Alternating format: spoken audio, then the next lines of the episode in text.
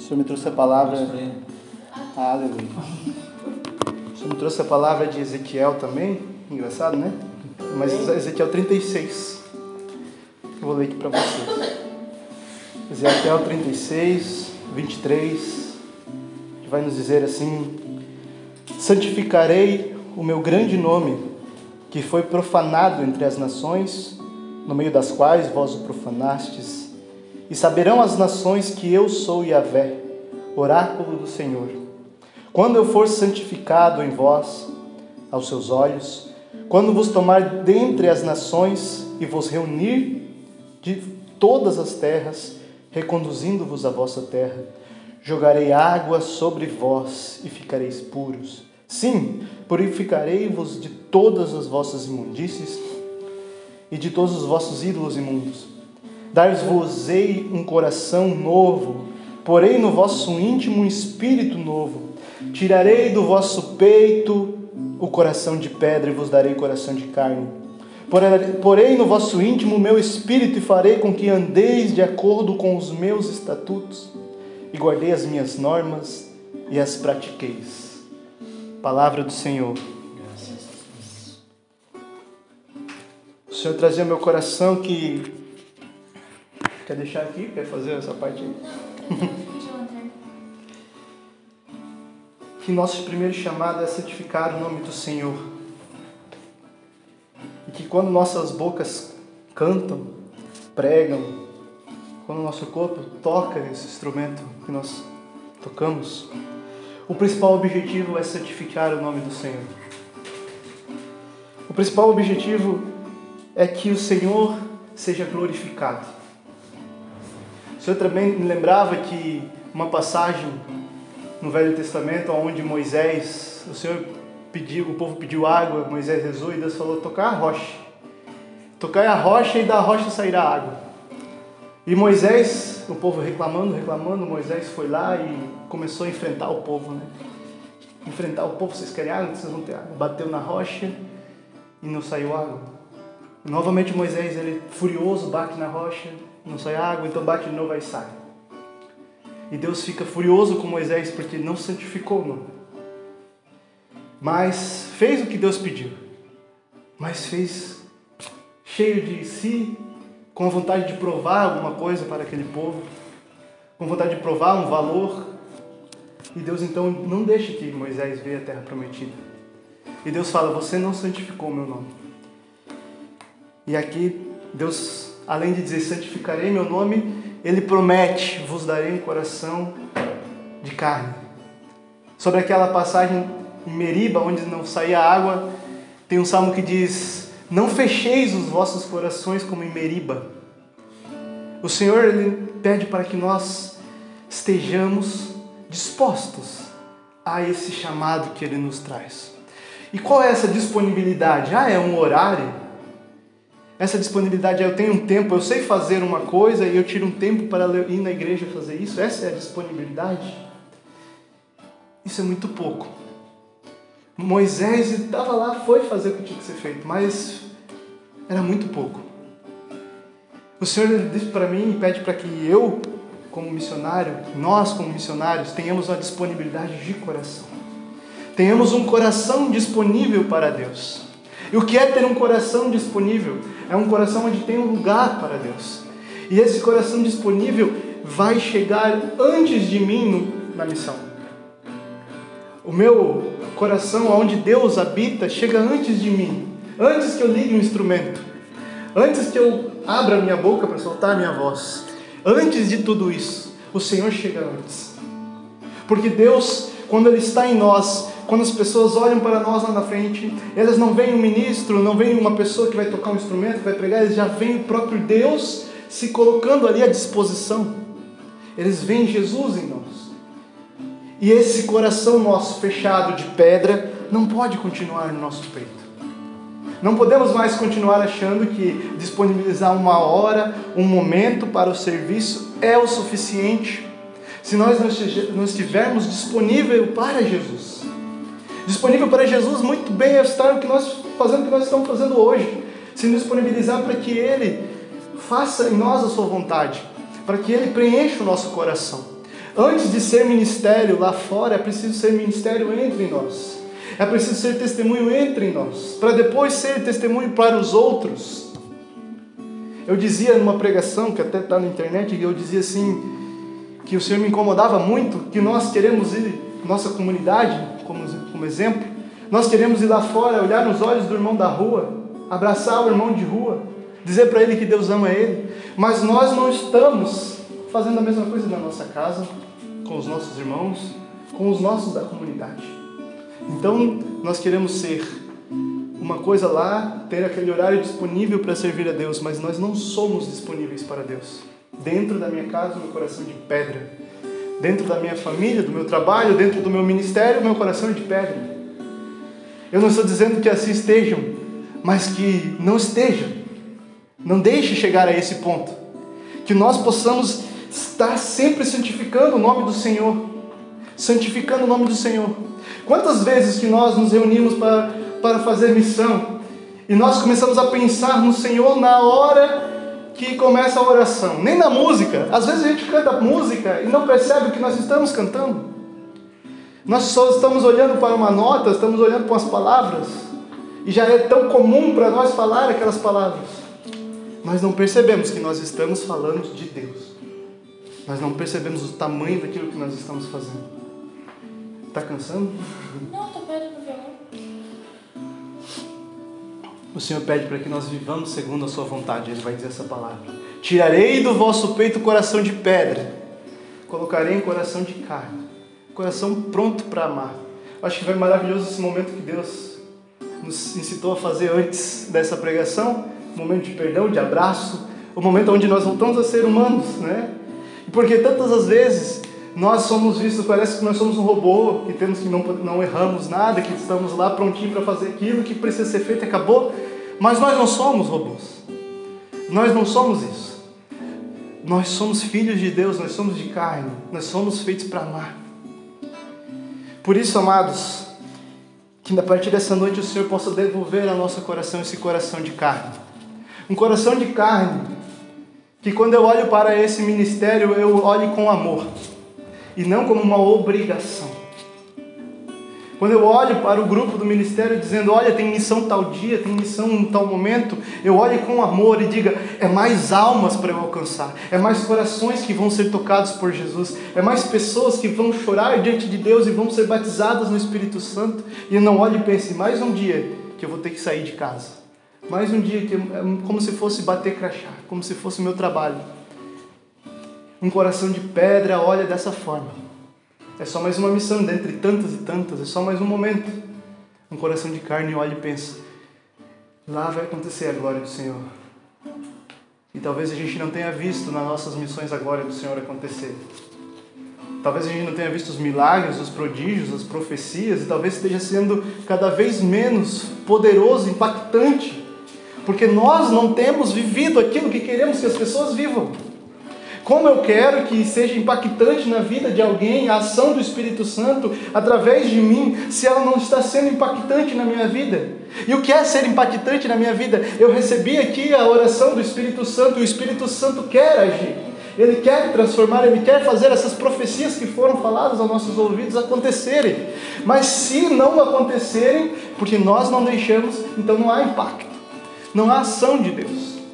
Se há impacto na minha vida da ação de Deus, como eu dizia, esse impacto impacta as pessoas antes de eu ligar o instrumento, antes de eu abrir a minha voz.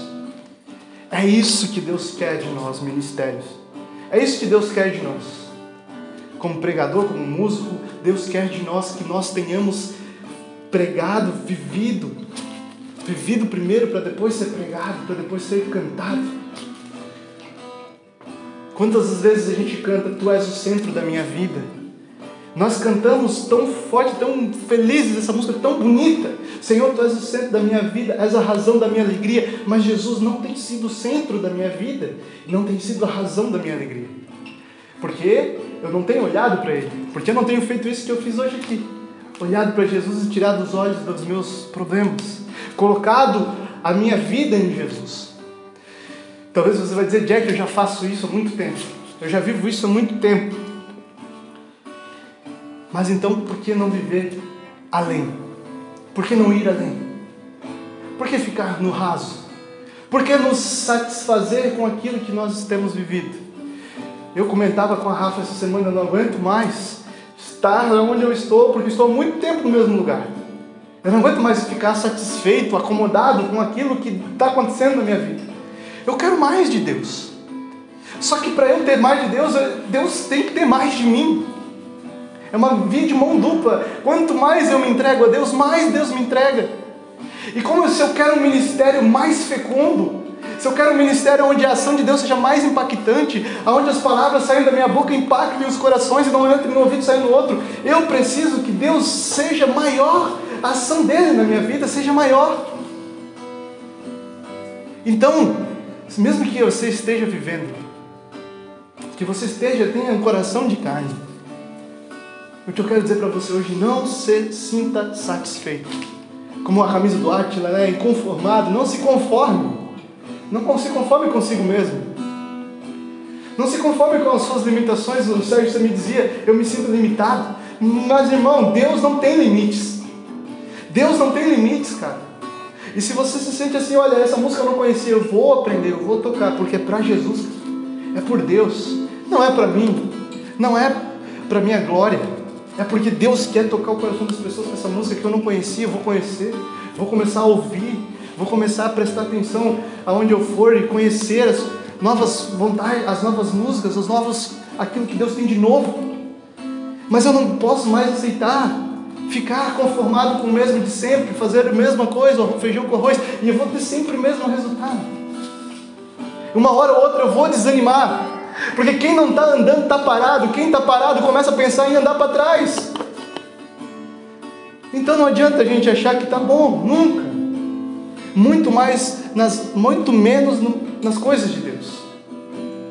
Nas coisas de Deus não tem como, porque na nossa vida, no nosso cotidiano, no nosso trabalho, se a gente achar que está bom, a gente fica parado e acabou. Mas nas coisas de Deus nós temos um inimigo que tenta nos derrubar, quer colocar em nós um coração fechado, como em Meriba, um coração como de Moisés irritado, irado, que quer afrontar, que não quer, que não quer santificar o nome de Deus.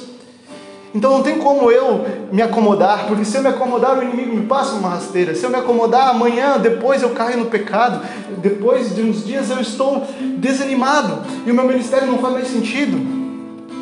Se você der um sim para esse ministério, se você der um sim para Deus, não para quem convidou, então seu sim seja autêntico, seja verdadeiro. E esse não seja uma palavra bonita que eu estou falando, mas que o teu coração entenda: o meu sim é verdadeiro, eu tenho que rezar todo dia. Eu tenho que procurar ouvir para fazer aquilo que é a vontade de Deus. Eu preciso, eu tenho que seguir. Eu preciso me abastecer aqui, mas eu também preciso me abastecer no grupo de oração, porque eu estou indo no grupo de oração tocar, mas eu não sei como funciona o grupo de oração. Eu preciso estar frequentando. Eu preciso viver as coisas de Deus. Eu preciso ser testemunho dentro da minha casa, da minha família, do meu trabalho.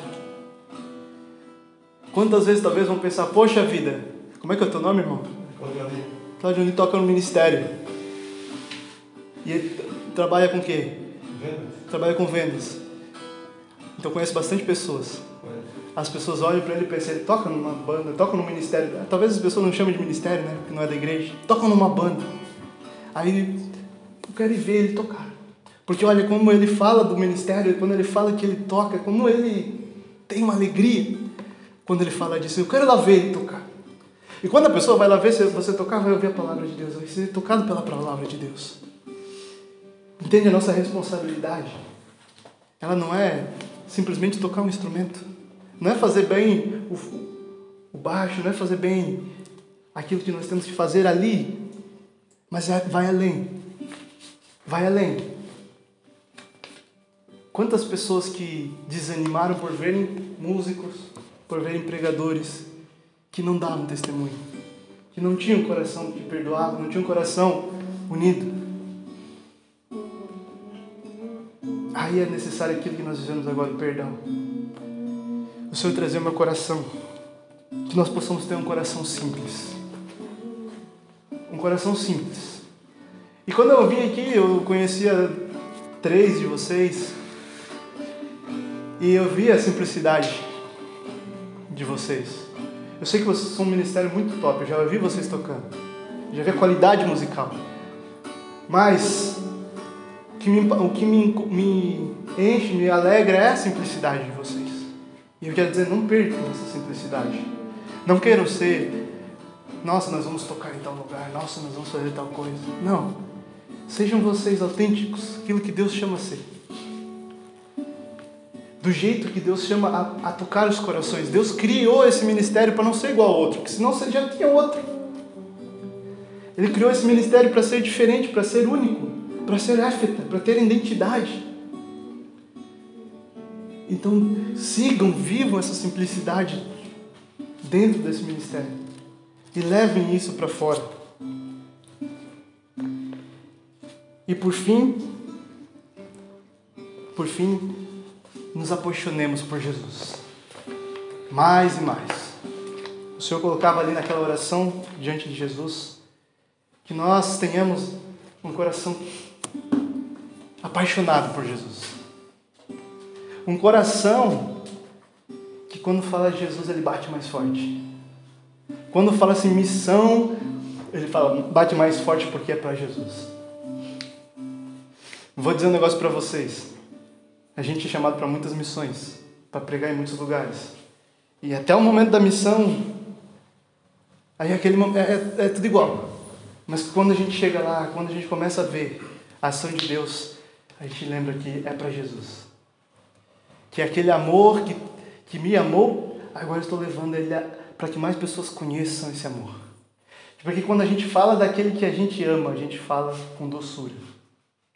Quando a gente fala daquele que a gente ama, a gente fala com paixão, com alegria. Então sejamos apaixonados por Jesus. Sejamos cada vez mais apaixonados por Jesus. Imagine quando eu for tocar o teclado, tocar a, a guitarra, eu esteja tocando e pensando: quão feliz eu estou fazendo Jesus com a minha música. Não é, olha só como os jovens estão pulando, olha só como os jovens estão cantando, olha só como esse, esse povo está rezando. Não. Quão feliz Jesus está de ouvir a minha música. Olha como Jesus está sorrindo de felicidade em, em ouvir eu tocar. Quando eu tocar aquela bateria, eu penso assim: estou tocando no ritmo do, do coração de Jesus. Estou tocando para quebrar os corações de pedra, para que Jesus passe como rei e entre nesse coração. Que a partir de hoje nós possamos ser músicos apaixonados por Jesus. Músicos apaixonados por Jesus. E que essa paixão, esse amor por Jesus chegue antes de nós. Antes dos instrumentos serem ligados. Impacte as pessoas. Que não seja apenas mais um ministério, mas seja um ministério cheio de, de, de amor por Jesus. Eu sempre falo para os meus amigos músicos: músico tem bastante, ministério tem poucos. O ministério é aquele que faz as coisas por amor a Jesus. Por isso essa noite que nós possamos que nós possamos sair daqui desejosos, desejosos de amar ainda mais Jesus e de fazer o que nós fazemos, porque ele chamou, porque ele pediu, porque isso agrada a ele. Amém? Amém. A última coisa que eu gostaria de falar é que não tem como a gente dar aquilo que a gente não tem, aquilo que a gente não possui, não tem como a gente viver aquilo que a gente não busca viver, não tem como a gente passar aquilo que a gente não tem. O maior músico para mim e para o Jack também com certeza dentro do Brasil é o Juninho Casimiro. É um cara apaixonado pela Eucaristia, pela Santa Missa, pela confissão, por, por rezar um terço, por buscar a doutrina e vivenciar Jesus está presente na Eucaristia. Ele envia o Espírito Santo, claro, com certeza, mas ele está presente, ele se dá como alimento. E para a gente comungar bem, a gente também tem que ter uma vida de confissão, uma vida sacramental, buscar cada vez mais ser de Deus e muito mais que Cristo viva em nós, para que quando a gente cante, quando a gente toque, quando a gente pega uma bateria, quando a gente orar em línguas, as pessoas sintam o Cristo as pessoas sintam a presença daquele que a gente segue. Né? Quando Jesus chamou Pedro, foi lá na pesca ainda, na pesca milagrosa, quando Jesus chamou Pedro, Depois que passou aquela, aquele vendaval no barco, Pedro reconheceu Jesus e falou: Afasta porque eu sou pecador. E é isso que a gente tem que levar, a gente também tem que reconhecer nossos pecados. O Mestre está ali. Por mais que a gente peque, por mais que a gente seja falho, Ele está ali para nos dar nova chance. Ele está ali para nos aperfeiçoar cada vez mais. Para que a gente canse de pecar, para que a gente canse de cair nas mesmas coisas e busque uma perfeição, para que Cristo de fato reine.